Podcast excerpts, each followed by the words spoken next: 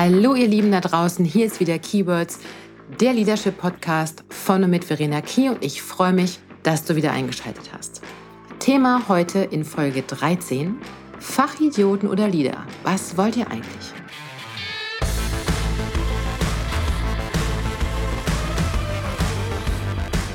Bekanntlich ist ja am 26. September Wahl.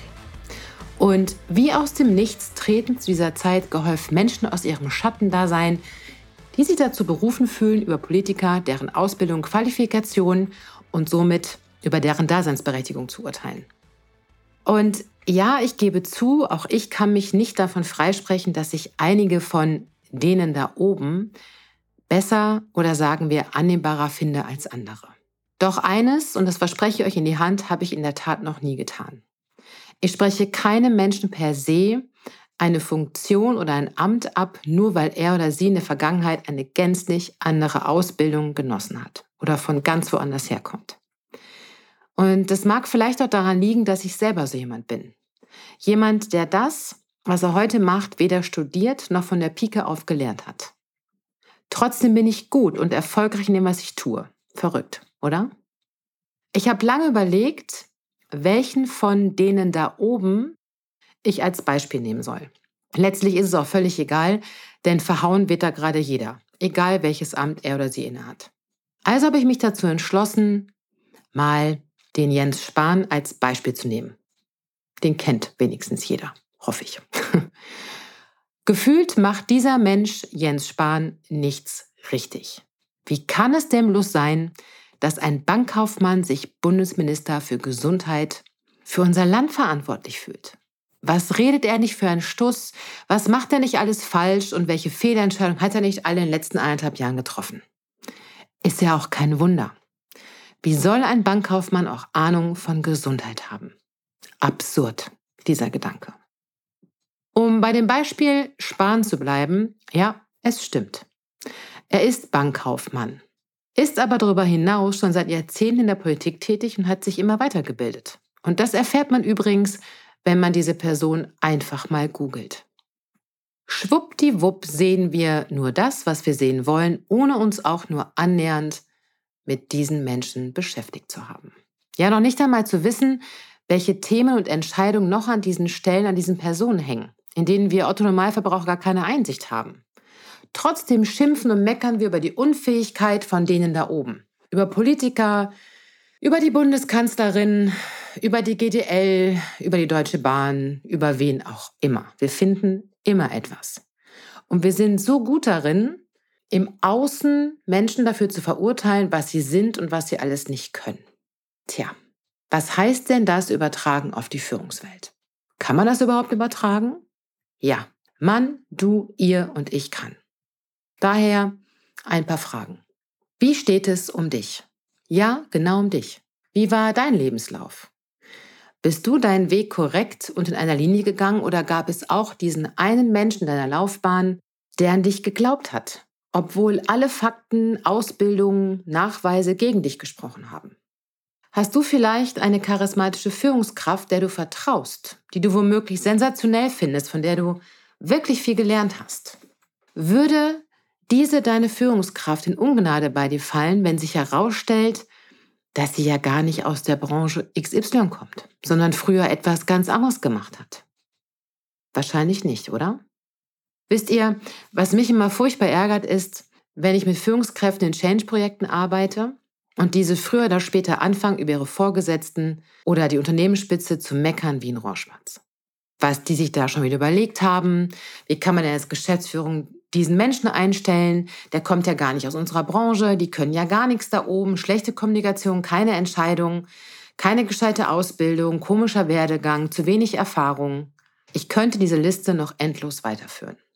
Und da frage ich mich wirklich ganz oft, habt ihr mit euren eigenen Themen nicht genug zu tun? Und damit meine ich bitte nicht, dass eure Führungskräfte und Unternehmensspitze nicht ihrer Verantwortung nachkommen sollen. Ich meine schlicht und ergreifend, dass ihr, sofern ihr euch jetzt wiedererkennt, etwas mehr Empathie an den Tag legen dürft. Euch versuchen dürft, in die Lage von denen da oben zu versetzen. Denn denen geht es nicht viel anders als euch auch. Und mal ehrlich, Wie oft suchen wir die Schuld für irgendwas im Außen, anstatt zuerst mal bei uns selber hinzugucken? Gilt auch für dich als Führungspersönlichkeit. Wie oft versuchst du, Unangenehmes wegzuschieben und andere vorzuschieben? Ich kann ja nicht, weil, ich muss, weil die das so sagen, ich kann keine Auskunft geben, weil die das und jenes nicht tun. Ich bin damit auch nicht einverstanden. Das ist eine Fehlentscheidung, der hat ja keine Ahnung. Und ganz ehrlich, wie kann denn Innovation, andere Denkweise, Offenheit und über den Tellerrand schauen Einzug halten, wenn wir uns nicht trauen, Menschen auf Position zu setzen, die aus einer ganz anderen Richtung kommen, die vielleicht nicht den klassischen konservativen Lebenslauf haben? Wenn jeder, und das meine ich todernst, wenn jeder immer nur das macht, was er oder sie vor Jahrzehnten mal gelernt hat, na dann gute Nacht, Marie. Wenn wir Menschen so akribisch dabei sind, zu schauen, ob denn der oder die neue Vorgesetzte überhaupt die Qualifikation auf dem Papier hat oder wenigstens viel Erfahrung in Branche X hatte, wie wollen wir denn dann echte Talente erkennen und frischen Wind in oft altbackene Strukturen bringen? Ist es nicht so, und das würde ich wirklich gerne mit euch mal diskutieren, ist es nicht so, dass man fachliche Lücken relativ schnell aufholen kann, wenn das Interesse an einem Thema groß genug ist? Und ist es denn nicht wichtiger, dass ein Leader Leidenschaft, Begeisterungsfähigkeit, Menschenorientierung und ein offenes Mindset mitbringt, Entscheidungsstärke und sehr gute kommunikative Eigenschaften, den Willen, Zukunft zu gestalten? Die zentrale Frage in der heutigen und zukünftigen Arbeitswelt sollte doch folgende sein. Wollen wir in den Führungsetagen Fachidioten oder Leader? Und diese Denkweise, also was wollen wir denn eigentlich? Oder besser gesagt, diese Vorverurteilung strahlt auch noch in zwei weitere Richtungen. Zum einen strahlt diese Vorverurteilung von Menschen aufgrund ihrer Herkunft, ihrer Erfahrungen etc., strahlt in euer Team. Und zum anderen ist sie ein großes Hemmnis, wenn es um die Rekrutierung neuer Mitarbeiter geht. Wenn ihr der Meinung seid, dass nur der oder diejenige, die die entsprechende Aus- und Fortbildung genutzt oder Vorbildung hat, dazu geeignet ist, Position XY auszufüllen, so wirst du nie in den Genuss kommen, die wahren Talente in deinem Team zu erkennen. Du wirst nicht der Leader sein, der seine Mitarbeiter befähigt, das Beste aus sich herauszuholen. Nicht erleben, wie großartig es ist, wenn Vielfalt durch die unterschiedlichsten Erfahrungen, Herkünfte und fachlichem Know-how entsteht. Das wirst du alles verpassen. Zum anderen strahlt dieses Thema Vorverurteilung weiter aus in die Rekrutierung neuer Mitarbeitenden. Wenn Unternehmen oder ihr immer nur die Bewerber oder Bewerberinnen in Erwägung zieht, die den stringentesten Lebenslauf mit allen fachspezifischen Qualifikationen haben, ja, dann verspreche ich euch, gehen euch echte Talente für euer Team und euer Unternehmen verloren.